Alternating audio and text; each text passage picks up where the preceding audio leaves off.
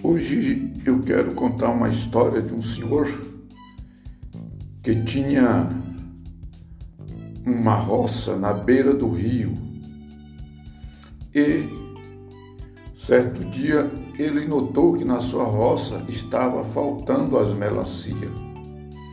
E ele vinha e não conseguia encontrar. Até que um dia ele encontrou um túnel o túnel que que era? Era uma das suas mandiocas que tinha atravessado o rio.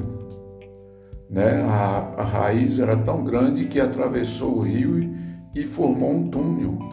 E vinha né, os, os animais roedores atravessavam por debaixo do rio, dentro do canal da mandioca, ficou na mandioca e vinha e comia toda a produção né, de melancia, né, a produção de abóbora. Ele vinha de tarde, a abóbora estava bonita, ainda não, não, não encontrava. Aí ele descobriu o que, que aconteceu. Foi a raiz da mandioca que atravessou o, o rio e elas então formou um canal.